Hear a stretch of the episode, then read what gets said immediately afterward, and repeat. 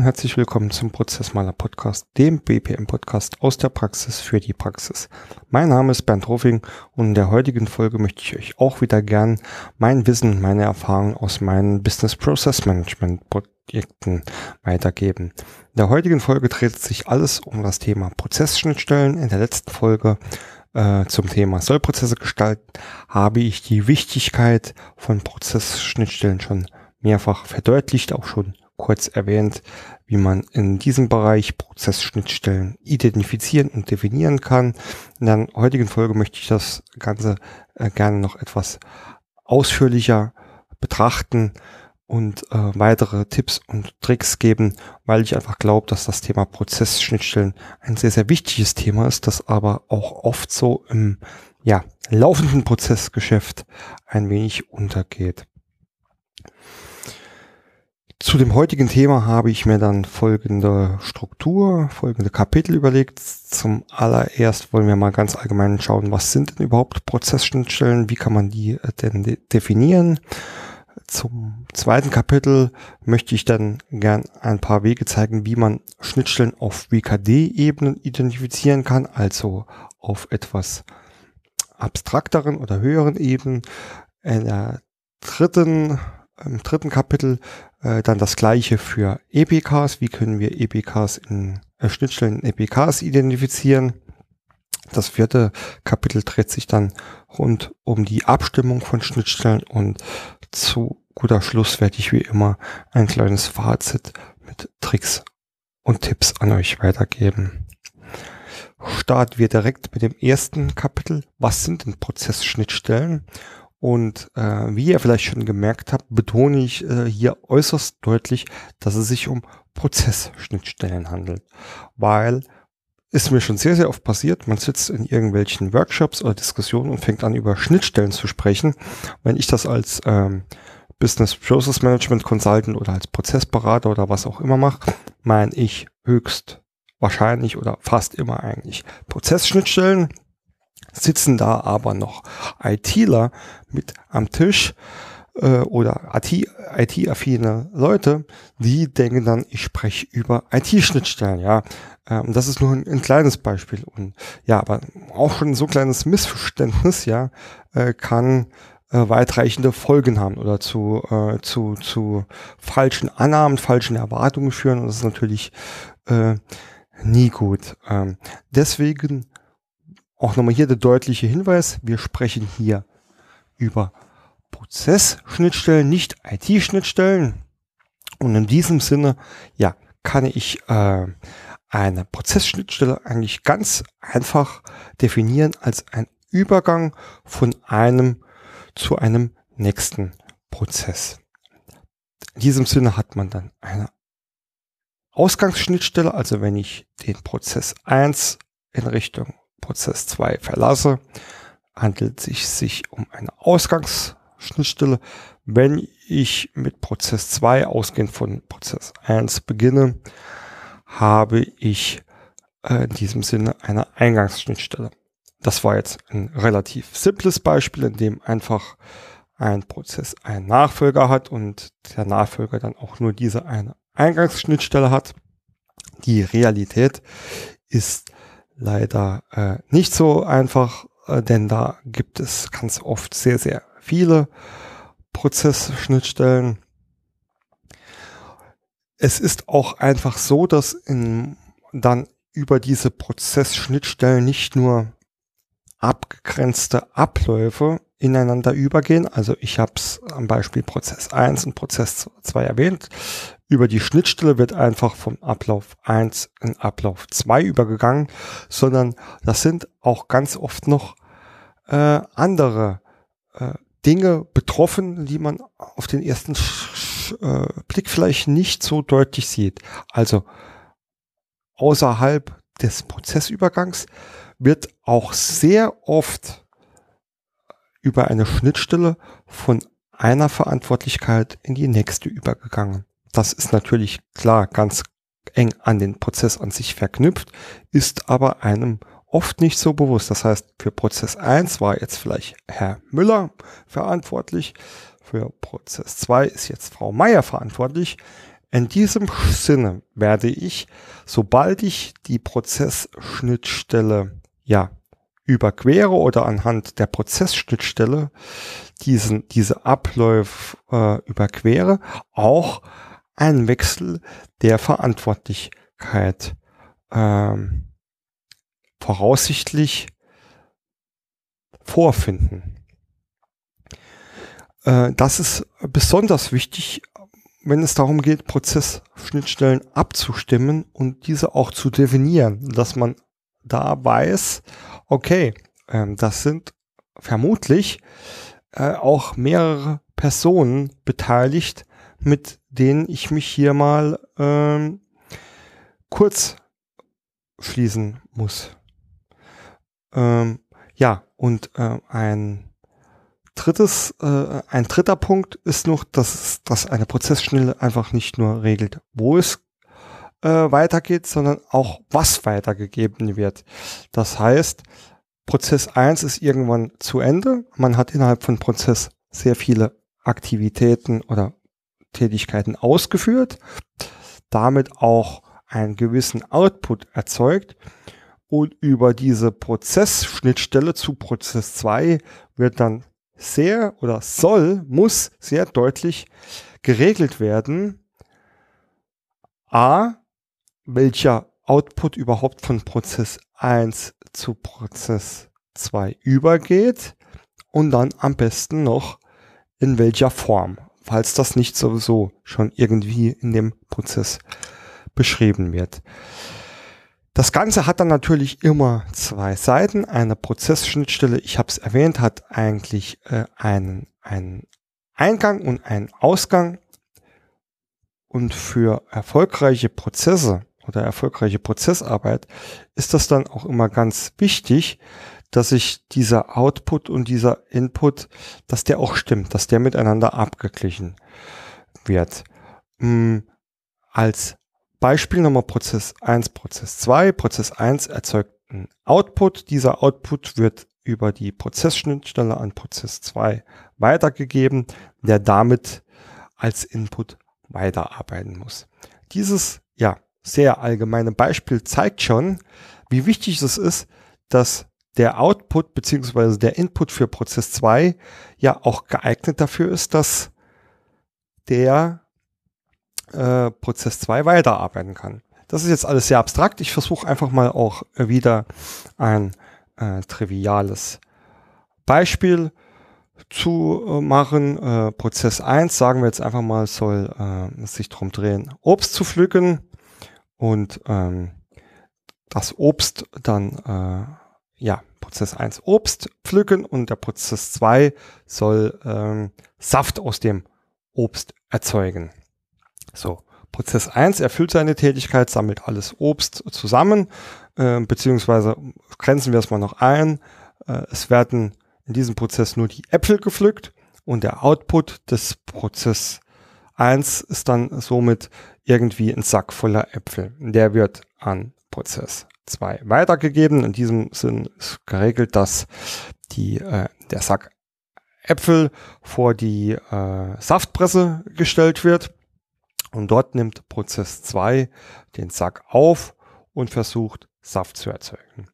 Jetzt ist es aber irgendwie so, dass Prozess 1 zwar über Obstpflücken Äpfel bereitgestellt hat, was in diesem Sinne für Prozess 1 auch richtig ist. Und wenn man da einfach hört, okay, Obstpflücken, klar, ein Apfel ist Obst, passt das. Jetzt kann es aber vielleicht sein, dass Prozess 2, der hier äh, sich äh, Saftpressen nennt, äh, zwar Saft pressen kann, aber dass der vielleicht gerade nur Maschinen hier zur Verfügung hat, um Birnen äh, zu pressen. Oder nehmen wir lieber Orangensaft, weil jeder mag gerne Orangensaft, ähm, Orangen zu pressen. So, was ist jetzt passiert?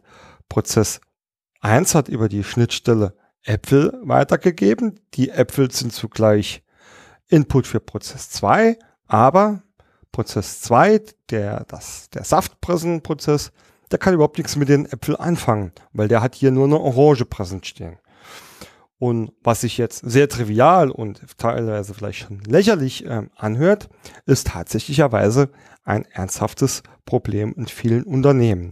Ich habe es erwähnt, die meisten Prozesse haben nicht nur eine Schnittstelle oder eine Eingangs- oder eine Ausgangsschnittstelle, sondern viele. Das heißt, ein Prozess 2 oder nennen wir jetzt einfach mal ein Prozess X muss mit ganz, ganz vielem Input von, äh, von den übrigen Prozessen arbeiten, um seinerseits äh, ein oder mehrere Outputs für die Nachfolgeprozesse zusammenzustellen. Und in großen Konzernen vor allem, die Tausende von Mitarbeitern und zig Abteilungen haben, da passiert es nicht selten, dass da eine Abteilung Äpfel erzeugt, und zwar im besten Wissen und Gewissen, aber eigentlich gar niemand was damit anfangen kann, weil ja, der Rest des Unternehmens ist auf Obstpressen und äh, äh Orangensaft, äh, Orangensaft und äh, äh, Orangensaftverkauf äh, fokussiert. Ähm, ist natürlich jetzt sehr überspitzt ähm, ausgedrückt, aber dann vielleicht auch ein, ein tatsächliches Beispiel, ähm, ein reales Beispiel. Äh, vor, ja, es ist schon ein paar Jahre her, aber ging auch äh, um ähm, Optimierung und Harmonisierung und äh, da hat äh, eine liebe Dame in einer verwaltenden Position, äh, Position äh, Verwaltungsarbeit, ähm, ja, Dokumente erzeugt aus einem System heraus. Und ich habe dann einfach mal gefragt, ähm, ja, was machst du jetzt? Was meinst du jetzt da hier mit äh, diesem Dokument? Ah ja, das schicke ich ihr an äh, Frau XYZ und äh, Frau XYZ hat in einer ganz anderen Abteilung gearbeitet. Okay, äh, habe ich so mit hingenommen, weil ähm, deswegen fragt man ja auch bei einer Prozessaufnahme. Äh, ja, als ich dann ein paar Tage später bei ähm, Frau XYZ war und das Ganze so ein bisschen mit ihr äh, abstimmen wollte, dann habe ich äh, einfach mal nachgefragt, ja, du kriegst doch hier ähm, äh, das Dokument ähm, von der von der Frau Meier da vorne. Ähm, was machst du damit? Oh, ja, ach, das brauche ich eigentlich nicht. Ähm, das lösche ich meistens direkt wieder, wenn das per Mail kommt oder beziehungsweise ich weiß auch gar nicht mehr genau, wie es war oder ich schmeiß das Dokument dann weg, das sie hier per Hauspost gesendet hat, ja. Äh, was sich jetzt wirklich, ja, einfach und klein anhört, ja, jetzt muss man einfach mal hochrechnen, oder könnte man ja, oder hätte ich damals ja auch gekonnt, einfach mal hochrechnen können, wie viel äh, Minuten äh, Frau Meier pro Vorgang braucht, um eines dieser Dokumente zu erzeugen, wie viel das vielleicht kostet zum Ausdruck und wie viel Zeit es dann wieder kostet ähm, für äh, die Frau Müller, das dann nachher äh, wieder zu löschen und zu entsorgen und so weiter und so fort. Also ich will da jetzt auch ähm, kein Elefant rausmachen, aber man sieht, dass es trotzdem in der Summe, wenn das dann 1000 Vorgänge im Jahr sind und die dann auch irgendwie nur, ähm, was weiß ich, fünf Minuten insgesamt dauern, sind das 5000 Minuten und da kommt dann doch schon ein bisschen was zusammen, was man sparen kann. Ähm, deswegen ist äh, das äh, Apfelsaft und Orangensaft Beispiel vielleicht etwas übertrieben äh, oder überspitzt, aber genau solche Sachen passieren, wenn Prozessschnittstellen nicht ab ähm, gestimmt sind. Ähm, das als kleines Beispiel, um dann äh, auch nochmal äh, zu zeigen, was Prozessschnittstellen eigentlich sind und warum man die äh, äh, dringend braucht. Äh, ich kann nur nochmal wiederholen, äh, in vielen, vielen, vielen Fällen sind Prozessschnittstellen entweder erst gar nicht vorhanden oder ich, sie sind nicht abgestimmt, dann das heißt, man sagt einfach äh, Prozess eins, wenn man ihn fragt, ja, äh, hier, das ist der nächste Prozess, ähm, mein Nachfolger, äh, der nächste Prozess weiß da aber irgendwie gar nichts davon. Oder wie in dem Apfelsaft-Orangensaft-Beispiel angezeigt, jeder macht was äh, nach bestem Wissen und Gewissen, aber es ist nicht aufeinander abgestimmt. Und genau deswegen gibt es Prozessschnittstellen und genau darum ist es auch so wichtig, äh, die sauber ähm, zu definieren. Aber bevor man sie definiert, und das war hier, habe ich mir selbst eine sehr schöne Brücke zu Kapitel 2 gebaut, gibt's, ähm, muss man ja erstmal identifizieren und das Ganze starte ich jetzt zunächst mal äh, mit einer Betrachtung der höheren Ebene. Also äh, ich beziehe mich jetzt hier mal auf WKD-Ebene, also alles, in dem äh, ja, wertschöpfende Abläufe in Kettenform irgendwie äh, dargestellt sind.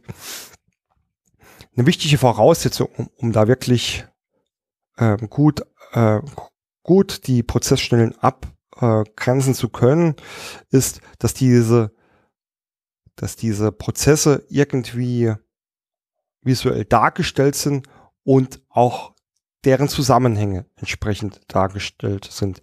Ich möchte dann ähm, auch ganz kurz nochmal auf die letzte Folge mit den Sollprozessen hinweisen, indem ich äh, ja kurz erklärt habe, wie man überhaupt Sollprozesse definiert und die Zusammenhänge da darstellt. Ähm, das ist eigentlich ein Muss, dass sowas vorhanden ist. Das muss jetzt kein Zielprozess sein. Viele Unternehmen, auch schon wegen der ISO-Zertifizierung, haben ja bereits eine Prozesslandkarte, auf dem die Unternehmensprozesse und ihre Teilprozesse abgebildet sind.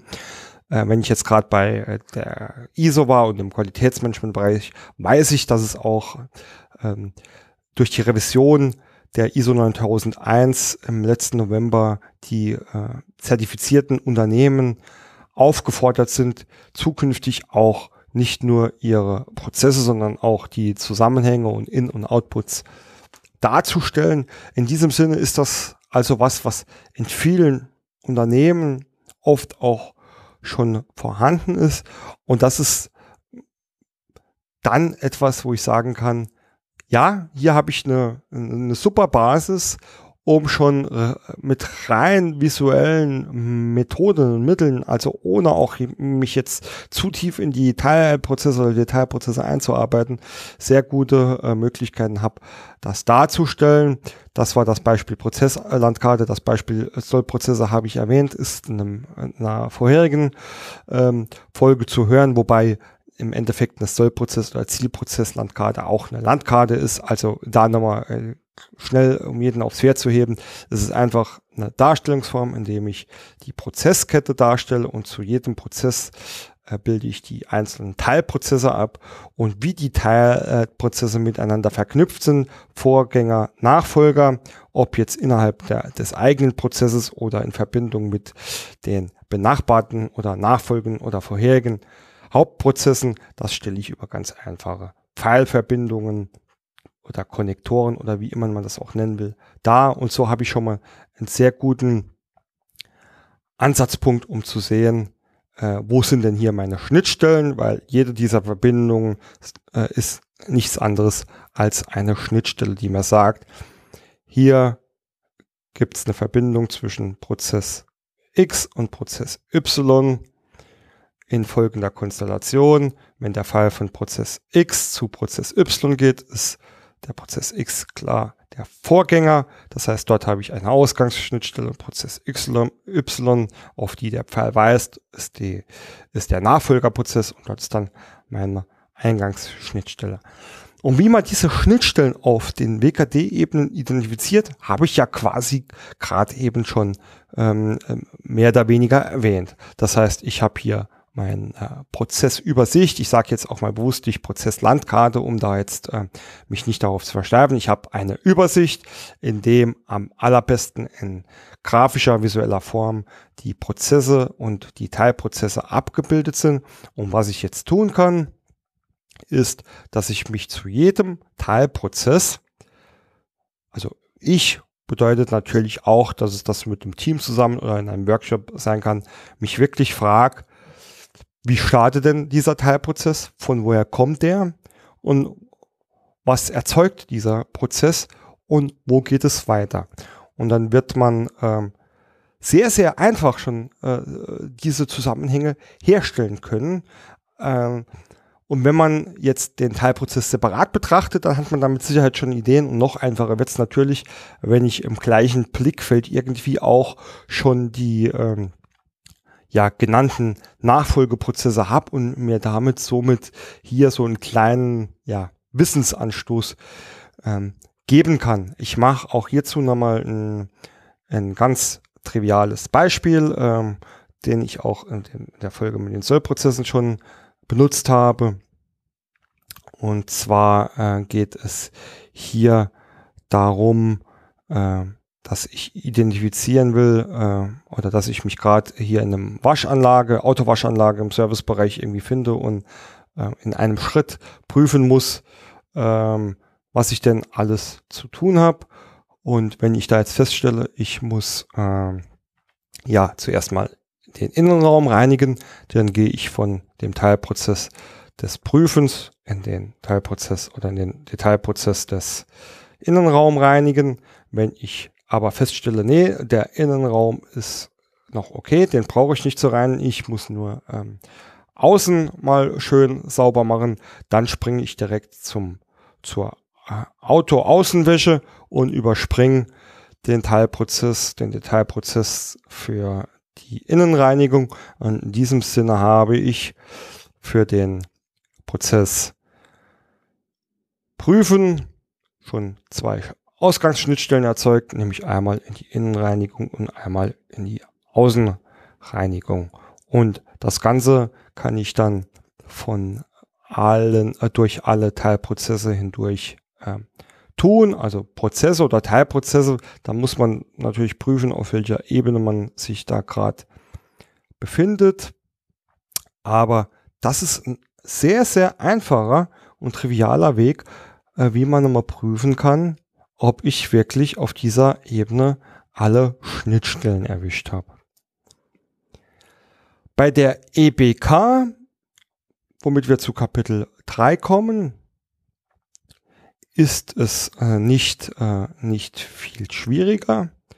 Hier ist es besonders wichtig, ich reiß das jetzt einfach mal so ein bisschen aus dem Zusammenhang raus. Also in der Regel äh, wenn ich ähm, auch nochmal das Beispiel der Zielprozesse und Sollprozesse definieren bin, nähere ich mich den Detailprozessen und den EPK-Abbildungen top-down, das heißt von oben ab, erst von dem Hauptprozess über die jeweiligen Teilprozesse komme ich dann irgendwann in eine EPK und allein, dass ich die Ebenen darüber schon definiert habe, ähm, habe ich ja eigentlich schon mal sehr äh, deutliches Indiz, was denn hier jetzt äh, als Eingangsprozess und Ausgangsprozess vorhanden sein muss. Also wir hatten eben das Beispiel des Prüfens und der Innenreinigung und der Außenreinigung.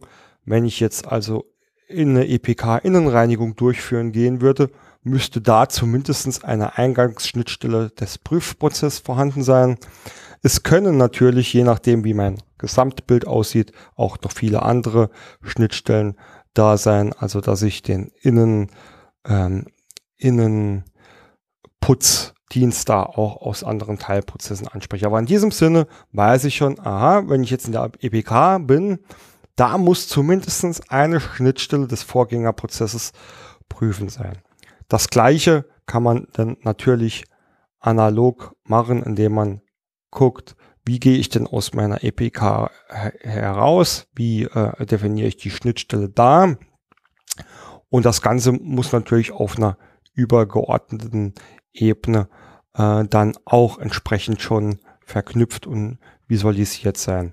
Äh, für alle, die vielleicht jetzt nicht ganz äh, firm in, in dem EPK-Denken sind, also auch da gibt es entsprechend schon entsprechende Symbole, die man äh, für Schnittstellen verwenden kann oder auch soll, um da zu sagen, ja, da weiß man direkt, äh, wo der Prozess äh, beginnt, was der Vorgängerprozess ist, was der Nachfolgerprozess ist.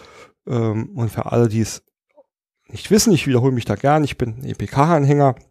Das Ganze lässt sich aber auch sehr einfach auf ähm, äh, BPMN und andere Notationen übertragen, weil auch die haben definierte äh, Start- und Endpunkte und äh, entsprechend Hierarchien und Schnittstellen.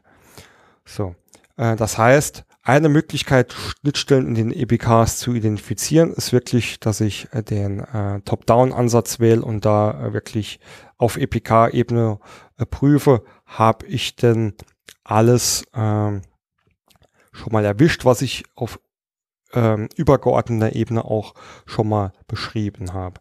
Der zweite Schritt ist dann analog, wie wir es vorher bei den Teilprozessen gemacht haben. Bei den Teilprozessen sind wir durch die verschiedenen Schritte der Teilprozessen gegangen und haben uns gefragt, ja, gibt es Vorgänger, gibt es Nachfolger? Das kann ich ganz simpel auch für jede Tätigkeit wiederholen, indem ich mich einfach frage, gibt es irgendwelche Vorgängerprozesse oder Nachfolgerprozesse oder anders ausgedrückt, gibt es irgendwelche vorgelagerten Tätigkeiten, die ich benötige, um diese Tätigkeit durchzuführen, die nicht in der aktuellen EPK beschrieben sind. Genauso muss ich mich fragen, löst diese Tätigkeit irgendwas aus an weiteren Schritten, das nicht in meiner ähm, aktuellen oder vorliegenden EBK bereits abgebildet ist. Wenn eine dieser Fragen mit Ja beantwortet ist, also es liegt was vor, was hier nicht abgebildet ist, dann muss ich dort auch entsprechend eine Schnittstelle einfügen. Hört sich jetzt auch wieder sehr trivial an, ähm, führt trotzdem zu Fehlern. Das hat äh, einfach auch was damit zu tun, dass man sich mal überlegt, wie so eine EPK meistens entsteht. Man modelliert einen Prozess von oben nach unten, äh, fügt weitere Informationen hinzu. Das heißt, am Anfang steht immer die Tätigkeit, die man äh, mit, ähm, mit weiteren Prozessinformationen ergänzt. Das Ganze wird abgestimmt, vielleicht gibt es Änderungen, Feedback, äh, was weiß ich. Dann wird da nochmal was umgebaut, Tätigkeiten werden umbenannt, es werden welche eingefügt und am Schluss geht da garantiert keiner mehr oder die wenigsten drüber und kontrollieren nochmal, dass zu jeder Tätigkeit auch wirklich alle erforderlichen Schritte bereits ähm, ähm, ja, gekennzeichnet und identifiziert sind, äh, die nochmal aus dem Prozess herausgehen. Deswegen, wer denkt, das ist doch selbstverständlich, da möchte ich doch dann direkt mal widersprechen oder zumindest sagen, ja, es sollte selbstverständlich sein.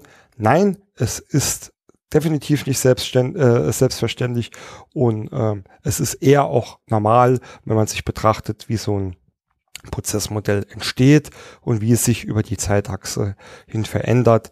Ähm, da kommt natürlich auch hinzu, dass oft auch ganz viele verschiedene Beteiligte bei der Modellierung äh, integriert sind und auch die Prozessmodellierer oder die Ersteller dieser Dokumentation dann irgendwie von Zeit zu Zeit wechseln. Also ähm, ist eher Business as usual. Kann, kann ja auch jeder mal in seinem Unternehmen, falls er da was hat, ähm, prüfen und einfach sich mal zwei, drei EPKs ähm, schnappen und äh, das bisschen üben. Also das ist dann eine weitere Möglichkeit, äh, da Schritt für Schritt durch die Tätigkeiten zu gehen. Dann ist es in der EPK in der Regel ja so, dass man Input und Output zu jeder Tätigkeit skizziert. Und da kann man sich auch ganz einfach fragen zu jedem Input, wo kommt denn dieses Input her? Wurde das Input in einem der vorherigen Schritte der EPK erzeugt, so dass ich das also quasi intern erstellt habe und jetzt weiterverwende? Oder brauche ich dieses Input aus einem vorgelagerten Prozess? Also ein klassisches, schönes Beispiel ist, ich will eine Rechnung buchen so, um eine Rechnung zu buchen, brauche ich den Input des Rechnungsdokumentes. Jetzt kann das sein, dass dieses Rechnungsdokument äh, bereits in diesem beschriebenen Prozess ähm, ja, erstellt wird. Dann alles Paletti, dann habe ich das hier wahrscheinlich irgendwo beschrieben. Es kann aber auch sein, dass die Rechnung irgendwie wo ganz anders, in einem ganz anders vorgelagerten Prozess erstellt wird wird irgendwie per Hauspost oder per Mail, per PDF in irgendeinem ERP-System zu uns geschickt und ich muss mir die nochmal ausdrucken. Das heißt, da habe ich schon mal ein sehr deutliches Indiz, dass ich prüfen sollte, ob dieser Prozessfluss von der ersten Rechnungsdokumenterstellung bis zu dem wirklichen Rechnungsbuchen auch tatsächlich abgebildet ist. Dann werde ich auch feststellen, habe ich da eine direkte Prozessschnittstelle, die ich, äh, die ich hier bemerken und visualisieren und identifizieren muss. Das heißt, ist das ein tatsächlich direkter vorgelagerter Prozess oder stehen da auch zu diesem Prozess noch mehrere andere Prozessen? Dann muss natürlich die Schnittstelle ja quasi Step by Step immer und immer wieder weitergegeben werden. Wichtig ist nur, dass ja, wenn ich mir das mal äh, als eine Art Fluss oder Weiterreichen dieses Dokuments ähm, äh, vorstelle, dass dann wirklich über diese verschiedene Prozessschnittstellen das Dokument immer und immer weitergegeben wird, bis es dann tatsächlich bei mir in der IBK landet. Also das ist ein sehr, sehr guter Weg, um festzustellen, ob ich an alle Prozessschnittstellen äh, vor allem der Vorgänger gedacht habe. Output ist das gleiche Beispiel für, ähm, für die andere Richtung, also Richtung ausgehende Schnittstellen. Was mache ich denn mit dem Output, den ich mit dieser Tätigkeit erzeuge, also die gebuchte Rechnung? wenn mein nächster Schritt ist Rechnung ablegen und abheften, dann bin ich hier sauber raus. Dann brauche ich das nicht mehr. Wenn aber äh, mein nächster äh, Schritt oder irgendwie ein, ein nachgefolgeter Prozess wäre, dass ich das Ganze in einer anderen Abteilung schön einscannen und einhefte, dann muss ich das über diese Prozessschnittstelle gegebenenfalls dieser Abteilung dann auch dementsprechend zur Verfügung stellen. Und der letzte Punkt, wie man eigentlich auf einer, Ident äh, auf einer, äh, anhand einer EPK identifizieren kann, äh, passt da alles, ist sich die Prozessbeteiligten zu betrachten. Äh, je nachdem, ähm, das ist jetzt alles auch ein bisschen so in Klammer zu setzen, weil natürlich eine EPK ist nicht standardisiert, äh, sondern es kommt darauf an, wie ich mir die zusammenbaue, wie ich äh, meine Konventionen, meine Syntax äh, hier gestalte. Aber ähm, es wäre sehr verwunderlich, wenn nicht äh, auch Beteiligte hier zu den jeweiligen Tätigkeiten modelliert werden. Im ja, bei BPM geht das dann halt äh, klassisch über diese äh, Swim, Swimlanes oder Pools äh, und oder Pools. Ähm, wenn ich dann wirklich prüfe, wer ist denn hier in dem Prozess beteiligt und beteiligt, ähm, kann man ja auch über das äh, Razy-Modell sagen, okay, das ist äh, jemand, der jetzt wirklich hier die Tätigkeit durchführt. Und er ist vielleicht noch ein zweiter Beteiligter, der einfach der Empfänger dieser Leistung ist, ja. Also zu sage, ich ähm, schreibe eine Mail an. Das ist vielleicht ein sehr gutes Beispiel. Ich schreibe, also ich bin der Durchführende, an ist der Empfänger dieser äh, Information, dieser Mail. Und hier sollte ich mir auch immer die Frage stellen, ist hier wirklich dann deutlich geregelt, äh, wie der das kriegt, was der kriegt? Macht der auch was damit? Äh, Gehe ich da vielleicht auch in, oder stoße ich damit vielleicht einen komplett neuen Prozess an? Ja, äh, das kann man in, äh, äh, über diesen Weg eigentlich auch recht gut rausfinden. Ja, jetzt hat man sie identifiziert. Das ist ja schon mal alles schön und gut. Wichtig ist aber, äh, dass man das Ganze auch noch abstimmt. Also äh, ich berufe mich da auch wieder auf das Apfelsaft-Orangensaft-Beispiel. Ähm, um sowas zu verhindern, ist es einfach ganz wichtig, dass man von Vorgänger und Nachfolger und die andere Richtung wirklich In- und Output abgleicht. In- und Output sind mehr oder weniger äh, einfach ja auch ein faktischer Vergleich, wenn ich eine EPK für Prozess A beschrieben habe und eine Prozess B, ich habe das vorhin erläutert, dann kann ich schon sehr, sehr einfach sehen, äh, was ist denn Input und Output und wo brauche ich denn etwas. Es ist aber ähm, in diesem Sinne, um das mal äh, etwas weg vom Faktischen abzurücken, man muss auch in solchen äh, Gesprächen und ich befürworte definitiv, dass Schnittstellenabstimmung auch immer in, in einer persönlichen ähm, äh, äh Besprechung, Konversation stattfinden.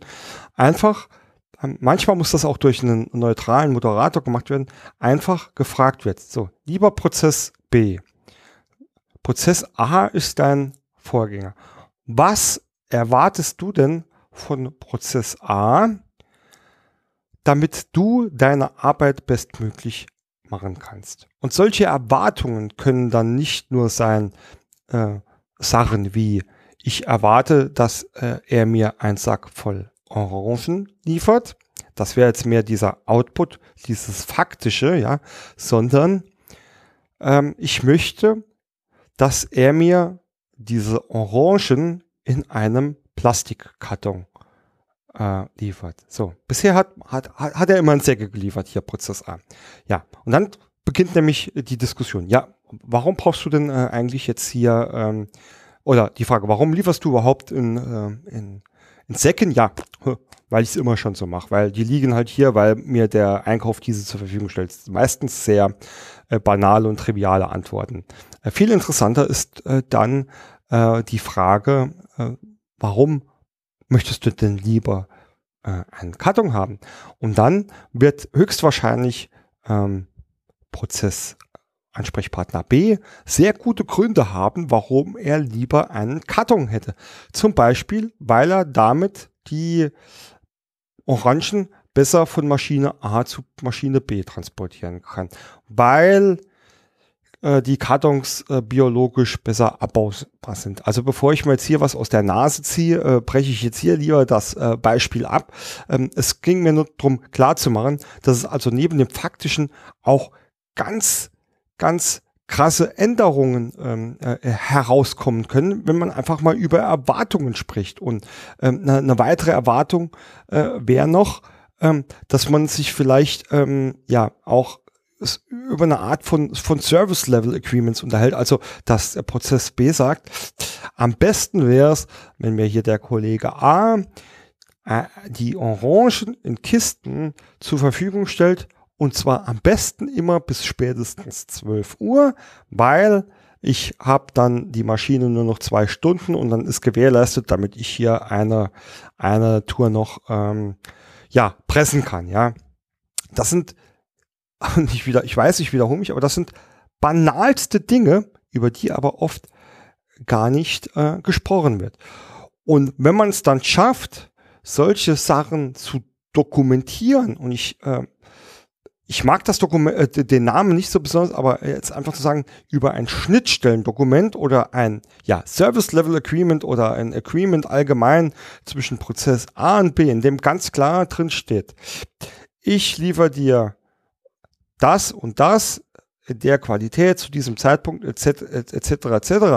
und das Ganze dann abgenommen wird von Prozess A und Prozess B, dann hat man sehr viele äh, ja, Unschönheiten oder Dinge, die zu Unschönheiten führen können, sehr, sehr schnell und einfach eliminiert. Ob man das Ganze tatsächlich in eigenen Dokumenten äh, ja, auslagert, ich bin da immer so ein bisschen zwiegespalten. Das kommt auch darauf an, wie man den Rest seiner Prozessdokumentation organisiert hat. Also ich kenne Unternehmen, die sind da tatsächlich äh, so gut aufgestellt, dass die EPKs, einzelne EPKs, sehr gut, sehr genau definiert sind. Dort auch die Schnittstellen visualisiert sind, vielleicht auch nur mit zwei, drei Worten ergänzend äh, beschrieben sind, aber dass dann im Rahmen einer einer Freigabe des Prozesses A und des Prozesses B gleichzeitig gewährleistet ist, dass über diese EPK auch die Schnittstellen, die In- Outputs und Erwartungen mit abgebildet sind. In diesem Sinne hat man ähm, dann ja zwei Fliegen mit einer Klappe geschlagen. Man hat einmal die EPK, die man ja hoffentlich für irgendwelche bestimmte Gründe modelliert hat, kann sie aber auch gleich noch zur Dokumentation der Schnittstellen nutzen. Im Zweifelsfall ist es aber, äh, wie gesagt, nie, nie wirklich schlimm oder äh, niemals äh, schlecht, das Ganze auch äh, separat einfach zu dokumentieren. Und um Gottes Willen muss ich aber auch dazu sagen, kenne ich ähm, ja, Bereiche, die haben da tatsächlich da mal Schnittstellendokumente von, ja, in, mit zweistelliger Seitenanzahl äh, ja, produziert und lustigerweise stand in den äh, Schnittstellendokumenten dann auch äh, dasselbe wie in der Prozessbeschreibung in, dem, in der EPK nochmal drin, aber nochmal ergänzt um äh, zig weitere Informationen. Äh, ja, finde ich persönlich sehr, sehr unnötig, weil damit hat man ähm, zwei Dokumente, die sehr viel gleichen Inhalt äh, enthalten und da in diesem Schnittstellendokument auch nochmal das Wesentliche zu finden, also was ge gehört jetzt in die Schnittstelle, was wird hier vereinbart, ähm, ist ein bisschen übertrieben. Meines Erachtens nach ähm, reicht da äh, ein einfaches kleines äh, Einseiter, ja, ob es jetzt Word oder Excel ist, mit den wichtigsten Informationen. Was gebe ich dir? Also was, was gebe ich dir, beziehungsweise was kriege ich, in welcher Form in welcher Qualität, wann, wieso, weshalb, warum. Ja, ein, eine kleine Übersicht. Jeder darf einmal unterschreiben oder das äh, irgendwie offiziell äh, bestätigen. Und ja, glauben Sie mal, glaubt mir, das wird zu erheblichen äh, Verbesserungen im täglichen äh, Prozessmanagement führen. Ja, womit ich auch dann äh, zur, zum Abschluss, dem Kapitel 5 mit dem Fazit und dem Tipps und Tricks komme, äh, zusammenfassend. Also ich habe es eben schon erwähnt, man sollte wirklich ganz klar regeln, wie Schnittstellen dokumentiert werden. Äh, ein Mischmasch oder ein Mix oder mal hier, mal so äh, ist nicht besonders empfehlenswert. Also je nachdem zu sagen, okay, du nimmst mir hier meine EPK ab, dann bist du eher als Nachfolgeprozess, äh, hoffentlich ist das so bei euch, äh, beteiligt äh, in der Prozessfreigabe als direkt äh, Betroffener. Und indem du mir hier den Prozess bestätigst, bestätigst du gleichzeitig, dass der hier erzeugte Input für dich, ähm, äh, der hier erzeugte Output dir als Input dient und dann vielleicht noch gegebenenfalls paar Informationen dazu oder über eine einfache, ähm, eine einfache ähm, Excel-Liste oder sonst was. So. Das war Tipp 1. Tipp 2. Es ist wirklich zu empfehlen, oder es, natürlich hängt es davon auf, auf welcher Ebene wir uns befinden. Da wird manchmal auch der In- und Output sehr äh, allgemein, sehr generell äh, beschafft, äh, bezeichnet. Aber spätestens, äh, je tiefer ich in den Ebenen und den Beschreibungen gehe, wird das Ganze auch detaillierter. Und hier ist nur absolut zu befehlen, bei dieser Schnittstellenbetrachtung auf wirklich das Kleinste oder alle In- und Outputs zu berücksichtigen, auch wenn es wirklich unwichtig erscheint. Ja, ähm, nochmal das Beispiel der netten Dame, die ähm, die äh, dieses Dokument hier erzeugt hat, mag vielleicht auf den ersten Blick unwichtig erscheinen, ähm, aber äh, im Endeffekt ist es etwas, was äh, man optimieren kann. Äh, dieser Fall war vielleicht auch wirklich noch relativ unkritisch. Äh, schlimmer wäre es äh, eigentlich gewesen, wenn äh, die nachfolgende Dame eigentlich ein solches Dokument gut gebräuchen könnte, um ihre Arbeit zu verbessern. Es für, für die Frau Meier auch eigentlich gar kein Problem gewesen wäre, äh, dies zu erzeugen, aber sie ist niemals erzeugt hätte und niemals weggeschickt hätte, weil sie einfach gar nicht gewusst hatte, dass hier Frau Müller hinterher dieses Dokument gebrauchen kann. Und sowas kann man sehr einfach ähm, ja, äh, be bewerkstelligen, indem man sich diese Schnittstellen auch für das kleinste In- und Output ähm, anguckt und dann einfach mal zwischen den äh, Beteiligten fragt, hey, was erwartest du eigentlich von mir? Äh, was hättest du gerne? Was möchtest du gerne? Äh, wird zu viel optimaleren äh, Prozessen führen und vor allem, das ist ja vielleicht was, was da mit drinsteckt, aber man muss das auch nochmal so offen aussprechen, zu einer wesentlich besseren Zusammenarbeit. Und äh, ja, das ist durchaus ein Faktor, der ähm, wertvoll ist.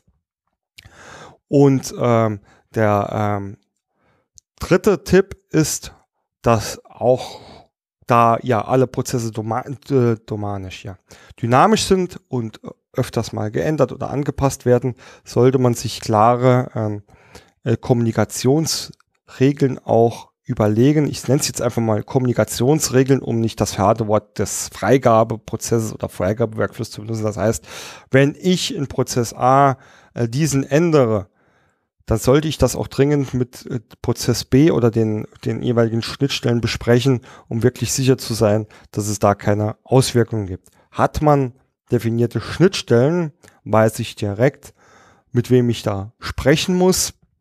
Das macht mir natürlich die ganze Vorbereitung oder auch Aufarbeitung dieses Themas wirklich ganz einfach. Ja, das war's zu dieser heutigen Folge mit dem Thema Schnittstellen definieren und identifizieren. Ganz zum Schluss wie immer ein paar organisatorische Hinweise. Prozessmaler.de ist die offizielle Homepage des Prozessmaler Podcasts und auch des Blogs. Den Podcast äh, könnt ihr abonnieren über iTunes und ein paar weitere ähm, Applikationen. Ihr könnt dort auch äh, alle möglichen Kontaktmöglichkeiten ähm, mit mir herausfinden, ob das nun ähm, ja, Xing ist oder LinkedIn oder auch Twitter ist. Da freue ich mich immer über, ähm, über Kontaktanfragen oder Kontakte und auch Austausch auf diesen, auf diesen Plattformen. Selbstverständlich findet ihr auch eine Mailadresse, in dem ihr mich mit Fragen oder Vorschlägen jederzeit äh, kontaktieren könnt. Also muss sich auch nicht nur um diese Folge drehen, sondern gerne auch zu allen weiteren Themen. Und ich freue mich auch immer, wenn äh, mir jemand ein paar äh, Ideen für weitere Folgen liefert oder ähm, wie letztens auch geschehen, das wird dann demnächst veröffentlicht, äh, mir jemand äh, einen guten Interviewpartner äh, liefert einen guten Gesprächspartner liefert oder ihr dürft euch auch gern selbst anbieten, ähm, weil ich denke, je mehr äh, Leute sich hier auch beteiligen, umso breiter wird das Wissen und umso mehr kann da jeder auch für sich ra rausholen. In diesem Sinne nochmal danke fürs Zuhören.